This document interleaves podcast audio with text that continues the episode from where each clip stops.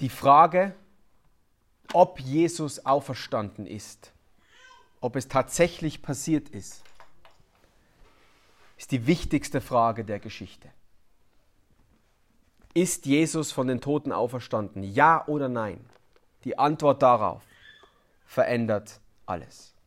Und weil es so eine steile Behauptung ist, möchte ich mir in den nächsten paar Minuten dieser Frage aus drei Blickrichtungen nähern. Wir werden uns anschauen, was die Bibel zur Auferstehung sagt. Dann werden wir uns zweitens anschauen, was die Welt zur Auferstehung sagt, außerbiblisch. Und drittens werden wir darüber nachdenken, was die Auferstehung mit uns ganz persönlich zu tun hat. Also die Auferstehung und die Bibel, die Auferstehung und die Welt und die Auferstehung und ich. Ich möchte einmal kurz beten, dass Gott uns hilft. Vater im Himmel, dein Wort ist Wahrheit und dein Wort ist das, was wir brauchen. Und darum bitten wir dich jetzt, dass du unsere Herzen erweckst, dass wir recht verstehen, wer du bist in der Auferstehung und darauf gut antworten. Amen. Beginnen wir beim ersten Punkt, Auferstehung und die Bibel. Wenn du deine Bibel dabei hast, wird es dir helfen mitzulesen. Wir sind hauptsächlich im Markus-Evangelium. Und was wir im Markus-Evangelium lesen über die Auferstehung sind eigentlich drei Dinge. Man muss es in drei Dinge einteilen. Zum einen die Berichte über das Kommen des Todes und der Auferstehung, die Ankündigung. Zweitens lesen wir von der Grablegung. Jesus ist gestorben, wird ins Grab gelegt.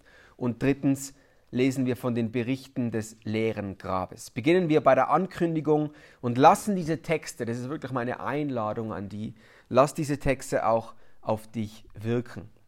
Beginnen wir bei der Ankündigung.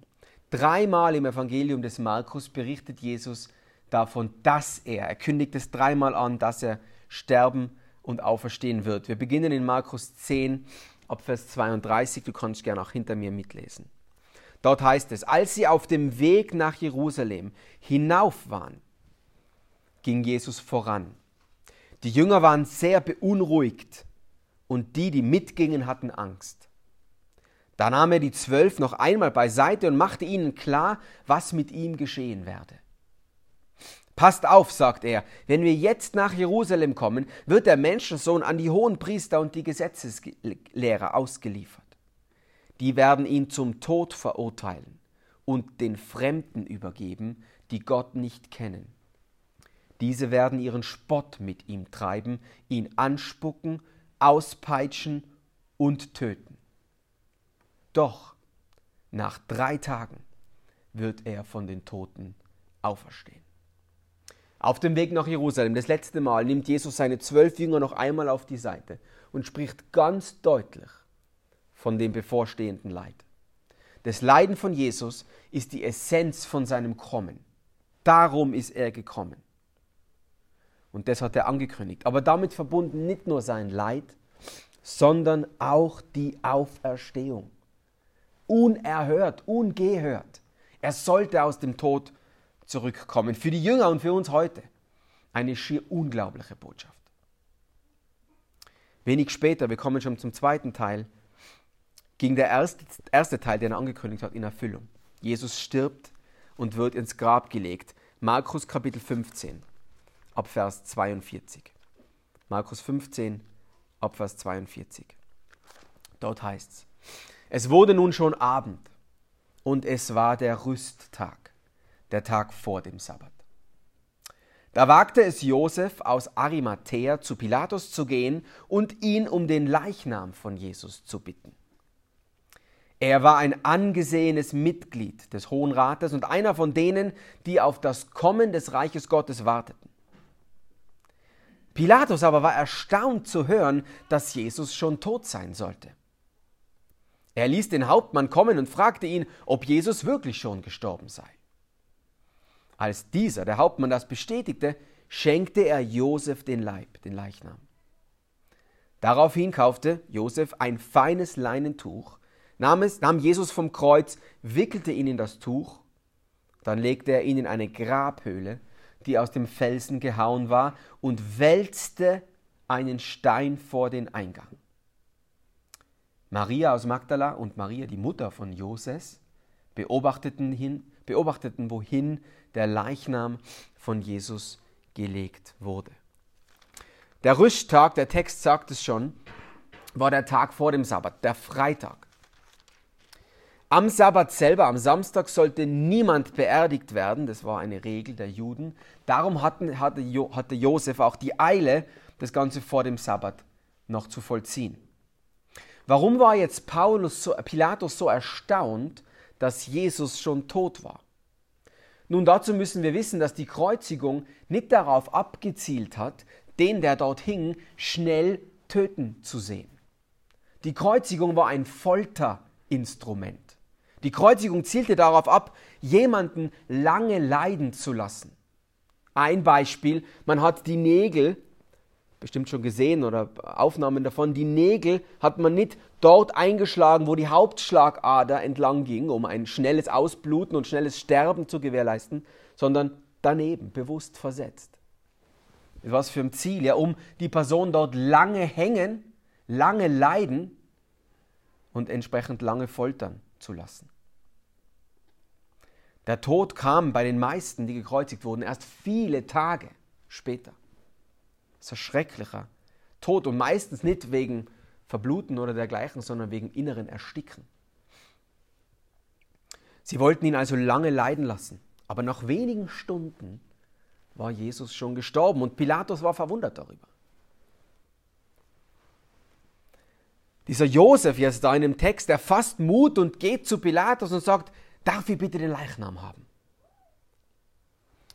Die Gräber, der Text sagt es schon, waren damals nicht, wie wir heute das kennen, schön ausgebuddelte Löcher, sondern Höhlen in Steinen, Grabhöhlen, Höhlen in Felsen.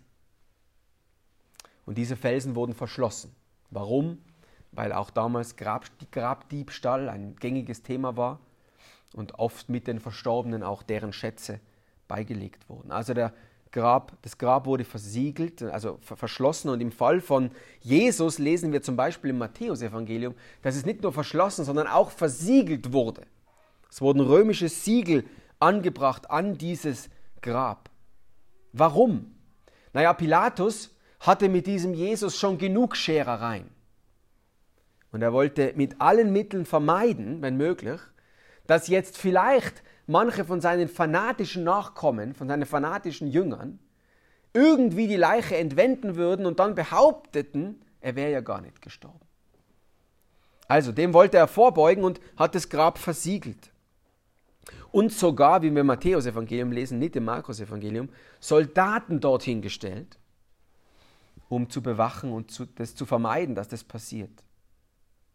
Im Text lesen wir also, die Grablegung war vollzogen, das Grab bewacht und versiegelt. Es sollte also ein sehr ruhiges Wochenende bevorstehen. Aber es kam alles anders. Kommen zu den Auferstehungsberichten im Markus-Evangelium. In Markus Kapitel 16 finden wir das. Ich erzähle es kurz nach und dann lesen wir ein paar wenige Verse. Sehr früh am Sonntagmorgen, an dem dritten Tag, gingen die Frauen zum Grab, um den Leichnam von Jesus zu balsamieren. Das wollten sie, um ihm Ehre zu geben, um Ehre auszudrücken. Als diese Frauen dann dort angekommen sind, war die Verwunderung sehr groß. Warum? Der Stein war weg. Und der Stein, das lesen wir im Johannesevangelium, der Stein war nicht nur weggerollt, sondern er war sogar auf eine kleine Anhöhe gehoben. Johannes 20. Der Stein wog mehrere hundert Kilo. Es brauchte immer mehrere Personen, um den zu rollen. Aber dieser Stein war nicht nur weggerollt, sondern weggehoben. Ob die Frauen das so genau verstanden haben, wissen wir nicht, aber Johannes weist uns darauf hin. Mit anderen Worten, wer sollte dieses Grab geöffnet haben? Johannes sagt, kein Mensch. Gott selbst hat es geöffnet. Die Soldaten waren mittlerweile verschwunden. Warum? weil es mitunter das größte Verbrechen eines Soldaten war, einen Grab, ein, eine Grabwache zu, zu verlieren. Soldaten blickten der Todesstrafe entgegen, wenn der Leichnam, den sie sollten, bewachen sollten, verschwunden war. Sie waren verschwunden. Die Frauen liefen also dann in die Höhle, völlig verwirrt und ängstlich, selbstverständlich, um dann die Stimme einer leuchtenden Gestalt zu hören. Markus 16, Vers 6, hinter mir seht ihr das. Was sagt diese leuchtende Gestalt? Erschrickt nicht. Ihr sucht Jesus von Nazareth, den Gekreuzigten. Er ist auferstanden. Er ist nicht hier. Seht, das ist die Stelle, wo ihr ihn hingelegt hattet. Wo sie ihn hingelegt hatten. Was für eine Situation. Und wir, wir tun, wir bemühen uns vielleicht, aber wir können uns wahrscheinlich nicht in dieses Gefühlschaos dieser Frauen hineinversetzen. Soll er wirklich auferstanden sein? Die Frauen hatten große Angst. Angst vor dem, was wirklich passiert sein konnte. Angst vor dem, dass niemand ihnen glauben würde, wie wir später sehen. Der Text macht weiter ab Vers 9, Markus Kapitel 10, 16. Nach seiner Auferstehung am frühen Sonntagmorgen erschien Jesus zuerst der Maria, aus der er sieben Dämonen ausgetrieben hatte.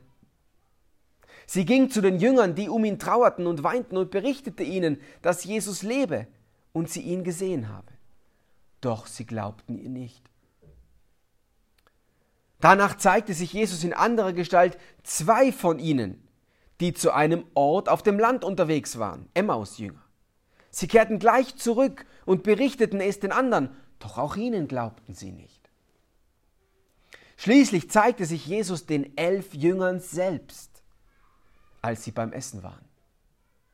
Er rügte ihren Unglauben, weil sie denen nicht hatten glauben wollen, die ihn als Auferstandenen gesehen hatten. Ja, Jesus ist wirklich auferstanden, sagt Markus. Er erschien der Maria, dann den zwei Jüngern und am Ende, ihnen, wollten alle niemand, ihnen wollte niemand glauben, er erschien allen Elfen. Und ganz zum Schluss, nochmal persönlich, ihr kennt die Geschichte bestimmt vom zweifelnden Thomas. In Johannes 20 erschien er auch dem Thomas, der seine Wundmale berühren musste und durfte, um sicher zu sein. Das Fazit aus dem Markus-Evangelium, das ist nur ein Auszug aus dem, was die Bibel sagt, ist folgender. 36 Stunden nachdem Jesus ins Grab gelegt wurde, war das Grab wieder leer. Jesus erschien mindestens zehnmal nach seinem Tod. Einmal sogar 500 Menschen auf einmal. Jesus Christus ist auferstanden. Das ist die unmissverständliche Botschaft der Bibel. Wir kommen zum zweiten Punkt. Was aber ist mit dem Außerbiblischen? Und hier wollen wir zwei Fragen stellen, die Auferstehung und die Welt. Zwei Fragen. Ist die Auferstehung glaubwürdig? Und zweitens, ist die Auferstehung wichtig? Ist es glaubwürdig und ist es wichtig? Beginnen wir mit der ersten Frage. Ganz ehrlich, kann ein Mensch im 21. Jahrhundert heute noch an so etwas glauben? Kann man glauben? dass so etwas wie ein Wunder passiert und jemand vom Tod auferweckt wird. Da möchte ich euch ein paar Menschen vorstellen und das, was sie dazu gesagt haben. Professor McDowell, ein Philosoph, hat einmal Folgendes gesagt. Das Christentum kann aus einem ganz einfachen Grund nicht widerlegt werden, weil man die Auferstehung nicht wegerklären kann. Das Christentum kann nicht widerlegt werden. Er hat nicht gesagt, es müssen darum alle daran glauben. Aber die Wissenschaft propagiert ja, dass es widerlegt werden kann. Er sagt, nein, das kann man nicht, weil man die Auferstehung nicht wegerklären kann. Warum kann man das nicht? Dazu möchte ich zwei Gründe sagen oder zwei Dinge nennen. Es wurden ganze Bände dazu geschrieben. Das wäre jetzt vermessen zu sagen, wir würden hier alles, alles besprechen. Zwei Punkte möchte ich anführen, die ich sehr wichtig finde in dieser Beschäftigung. Das erste ist, dass es ein, bei der Frage um eine geschichtliche Frage geht und nicht eine philosophische. Was meine ich damit? Eines der häufigsten Probleme in der Auseinandersetzung mit der Auferstehung ist, dass Vorurteile vorherrschen. Ein Beispiel ist der französische Philosoph Renan. Vielleicht spricht man ihn so aus. Wenn nicht, kann ich mal später sagen. Er sagt folgendes. So etwas wie Wunder gibt es nicht. Darum hat die Auferstehung nicht stattgefunden. Du siehst, was da passiert, oder? Das ist keine Beobachtung, das ist eine Annahme. So etwas wie Wunder gibt es nicht. Darum kann das nie stattgefunden haben. Er lebt mit einer Brille. Und wenn wir ehrlich sind, tun wir das alle immer wieder. Also Vorurteile, weil man das nicht als geschichtliche Frage betrachtet. Professor Pannenberg aus München hat Folgendes darauf geantwortet. Er sagt, die Frage, ob etwas zu einer bestimmten Zeit vor einigen tausend Jahren geschehen ist oder nicht, kann nur anhand von historischen Untersuchungen festgestellt werden.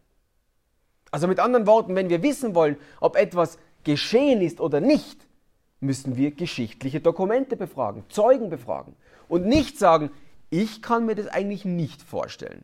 Darum kann es nicht passiert sein. Aber, das klingt jetzt vielleicht sehr plump, aber das ist die Realität, in der wir sehr oft über die Auferstehung reden. Ich kann es mir nicht vorstellen. Darum kann es nicht passiert sein. Also erstens eine historische Frage, keine philosophische. Und zweitens, und das ist das stärkste Argument, wenn man so will, für die Auferstehung, ist die Realität des leeren Grabes. Wenn du ein bisschen hineinschaust in das, was im ersten Jahrhundert passiert ist, dann wirst du sehen, dass die Botschaft der Auferstehung sich ganz rasant ausgebreitet hat. Wie Lauffeuer. Ja, no, na, nicht. Sowas ist noch nie passiert. Und diese Botschaft hätte nicht einen Augenblick gehalten, wäre das Grab nicht wirklich leer gewesen. Jeder Gegner von Jesus und den Christen, und es waren damals so viele, hätten sofort zum Grab gehen können und das Gegenteil beweisen. Die Jünger und die Christen im ersten Jahrhundert sind gefoltert worden, gestorben und getötet worden für diese Botschaft. Und von keinem einzigen ist berichtet, dass er kurz vor der Folter nochmal sagt, ah, sorry, war doch nicht so gemeint, äh, war doch ein Spaß, er ist gar nicht auferstanden. Menschen haben ihr Leben gegeben für diese Botschaft.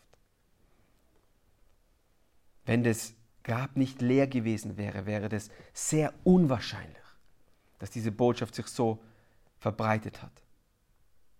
Es gab Berichte darüber, wie die Juden, die Feinde von Jesus, die ihn ja auch ans Kreuz bringen wollten, die römische Wache bestochen haben mit Geld, um Falschaussagen zu machen. Es gibt Berichte darüber, wie dann die römischen Wachen irgendwelche Geschichten erfinden, die sich aber alle vor Gericht als falsch herausgestellt haben, weil es alles erfundene Zeugen und Geschichten waren. Und Justin, das war ein Geschichtsschreiber im zweiten Jahrhundert, der schreibt, folgendes. Warum sollten die jüdischen Behörden die Wache bestechen und die Erklärung vom gestohlenen Leib propagieren, wenn das Grab gar nicht leer war?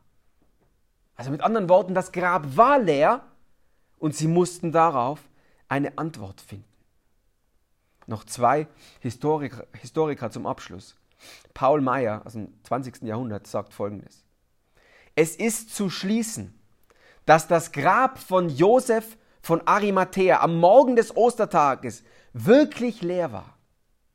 Nicht die Spur eines einzigen Beweises ist in Quellen oder archäologischen Beweisen gefunden worden, die diese Feststellung widerlegen würden.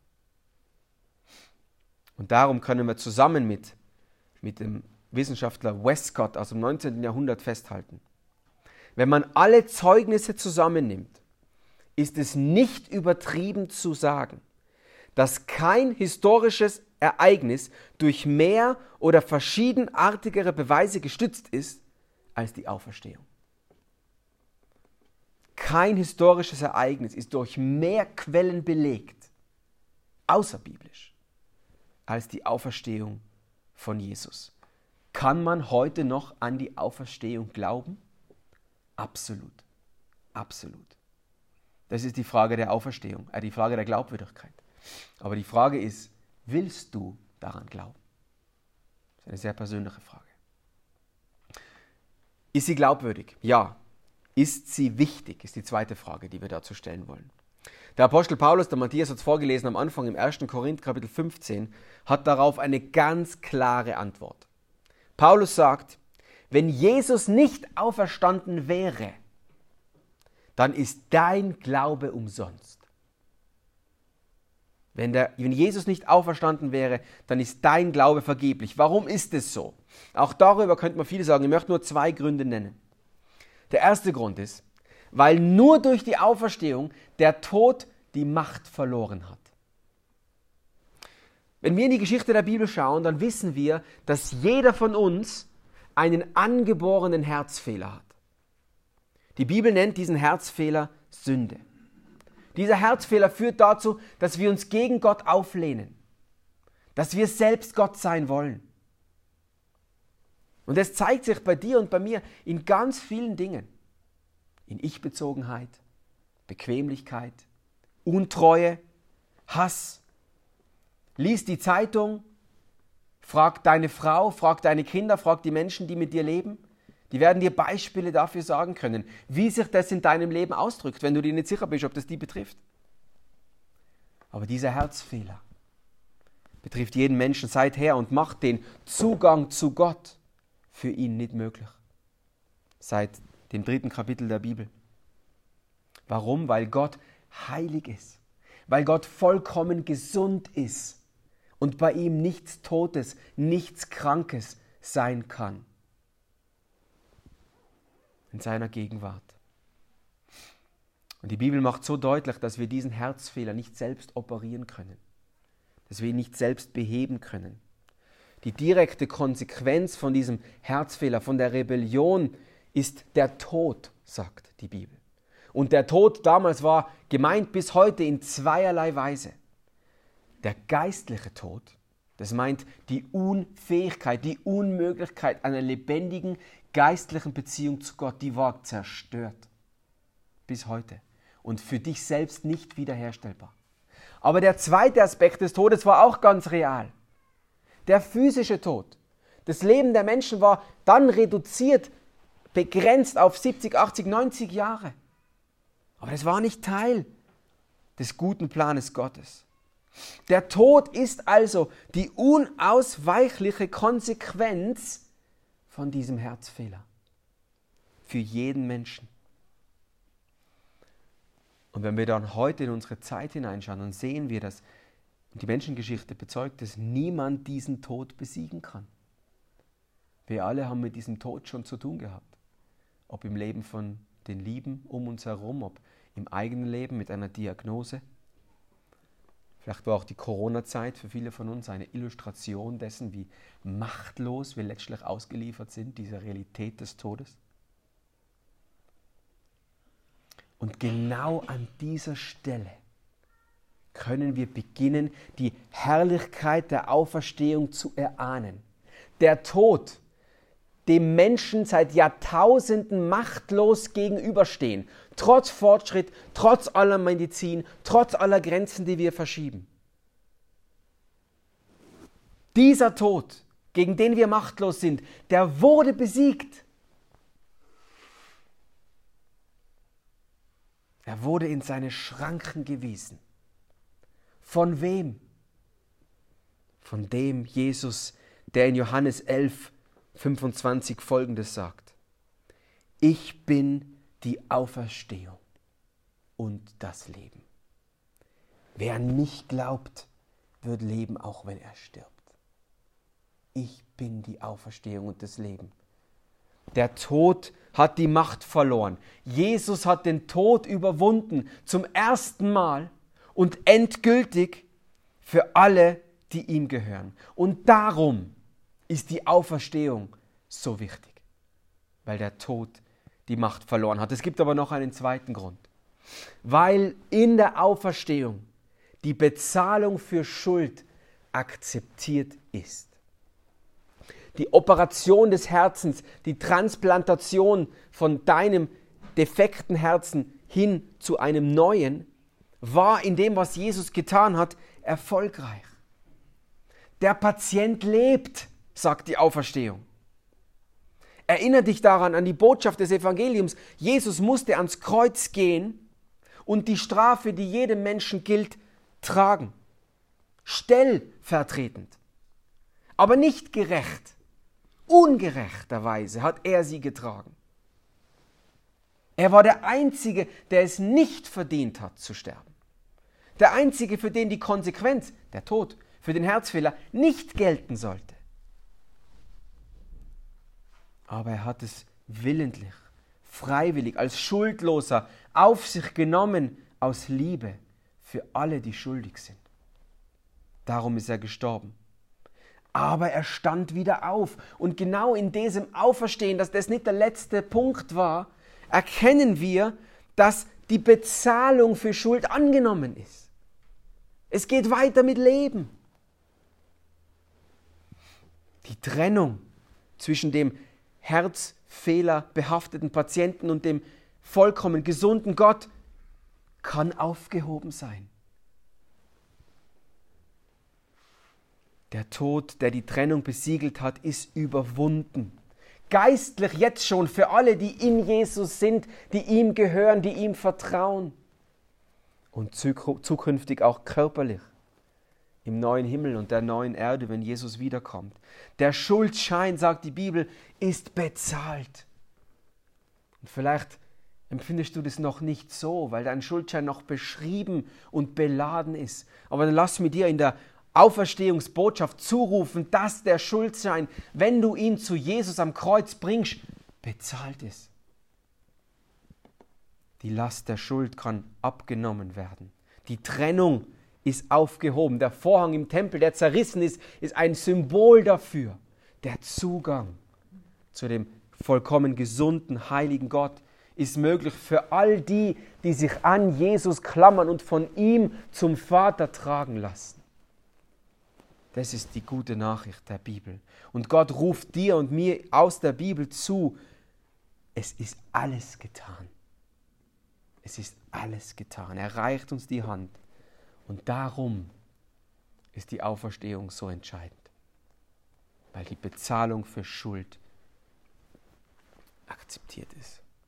Wir haben über die Auferstehung und die Bibel gesprochen. Die Auferstehung und die Welt mit der Frage der Glaubwürdigkeit und der Relevanz. Aber wenn man ehrlich sein, kann all das noch sehr weit weg von uns sein. Wir können, vielleicht gehörst du zu denen, die Auferstehung intellektuell distanziert anschauen. Sagen, spannend, interessant, gewaltig, muss bewegend gewesen sein. Aber wenn wir eines über die Auferstehung verstehen sollten, ist, dass sie jeden Menschen zu einer persönlichen Antwort zwingt, fordert. Du kannst die Auferstehung nicht neutral, distanziert, unpersönlich betrachten. Darum kommen wir zum letzten Punkt für heute, die Auferstehung und ich. Wenn Jesus die Wahrheit über die Auferstehung gesagt hat, dann muss er auch die Wahrheit in allem anderen gesagt haben. Wenn du die Bibel liest, dann wirst du sehen, dass Jesus sehr, sehr steile Behauptungen aufgestellt hat. Über sich selber und über das Leben. Ganz radikale Ansprüche würde man heute sagen. Und radikal ist ja nicht sehr beliebt. Aber Jesus hat das gemacht. Und diese Ansprüche, das was er sagt, das ist alles miteinander und letztlich alles mit der Auferstehung verwoben. Das gehört alles zusammen. Warum? Naja, nur wegen der Auferstehung kann er sagen, ich bin Gott und nehme Schuld weg. Nur weil die Auferstehung wahrhaftig passiert ist. Und nur weil er in der Auferstehung wahrhaftig den Tod besiegt hat, konnte er Schuld wegnehmen und das konnte er wiederum nur, weil er ein vollkommen heiliges, reines Leben gelebt hat, das er im Tausch gegeben hat für das unreine Leben. Also die Behauptung, ich bin Gott, die Behauptung, ich bin ohne Schuld, die Behauptung, wer zu mir kommt, kommt zum Vater, die Behauptung, ich bin der Weg, die Behauptung, ich werde von den Toten auferstehen, diese ganzen Behauptungen sind alle miteinander verwoben. Und wir können darum nicht hergehen und sagen, uh, spannend, die Auferstehung muss ja wirklich passiert sein, aber alles andere, was Jesus gesagt hat, ist mir ziemlich egal. Das ist nicht möglich. Diese Behauptungen gehören zusammen und können, wenn wir sie zusammennehmen, nur zwei Dinge bedeuten. Diese Behauptungen von Jesus können nur zwei Dinge bedeuten.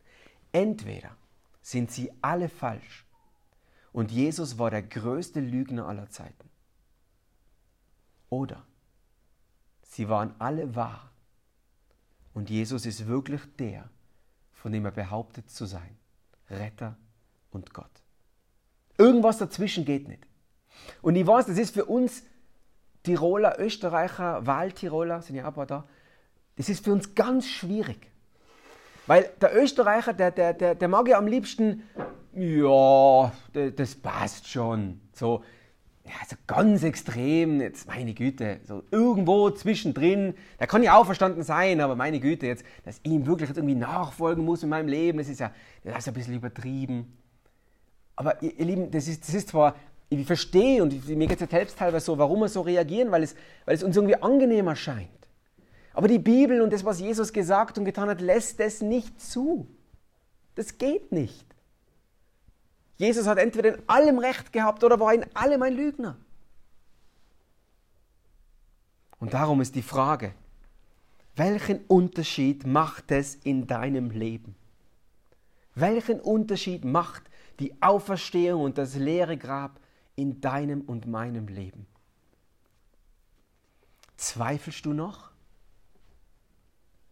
Wenn, du, wenn es so ist, dann möchte ich dir sagen, was Jesus dem Zweifler Thomas gesagt hat. Johannes 14, Vers 6. Ich bin der Weg und die Wahrheit und das Leben. Niemand, niemand kommt zum Vater als nur durch mich. Jesus lädt dich ein, zu ihm zu kommen. Vielleicht ist es heute ein Ruf. Das heißt, zu ihm zu kommen, heißt, dass das, was er getan hat, an deiner Stelle in Anspruch zu nehmen. Es bedeutet einzugestehen, dass du diesen Herzfehler hast. Es bedeutet einzugestehen, dass du es selbst nicht kannst. Und umzukehren von deinem Weg, wo du selbst am Thron deines Lebens sitzt und Gott und Chef sein willst. Hinzukehren zu ihm und ihn Chef und Steuermann deines Lebens sein zu lassen, wozu er dich geschaffen hat, um mit ihm zu leben. Das zu tun, heißt es geistlich zu sterben, sich Jesus hinzukehren, ein neues Herz, einen neuen Taktgeber, einen neuen Motor zu bekommen. Das bedeutet es, diese Herztransplantation zu erleben. Und ihr Lieben, wegen der Auferstehung ist das möglich. Nur wegen der Auferstehung. Und darum ist heute der größte christliche Feiertag weil Jesus den Tod, den Teufel und die Sünde, die Krankheit in deinem und meinem Herzen besiegt hat. Und darum ruft die Bibel uns zu, freue dich, freue dich. Tod, Teufel und Sünde sind besiegt. Freust du dich? Ich möchte nur beten zum Abschluss. Herr Jesus, es ist gewaltig, uns neu vor Augen zu führen, was du in der Auferstehung für uns getan hast. Herr Jesus, du hast den Tod besiegt, den Teufel in seine Schranken gewiesen und die Sünde, die an uns klebt, besiegt, entfernt. Und wir wollen uns darum an die klammern, Herr Jesus, und dir vertrauen. Schenk uns Freude, Freude an dieser Auferstehungshoffnung, die wir auch heute miteinander ausdrücken können weil du lebst und das Grab leer ist. Amen.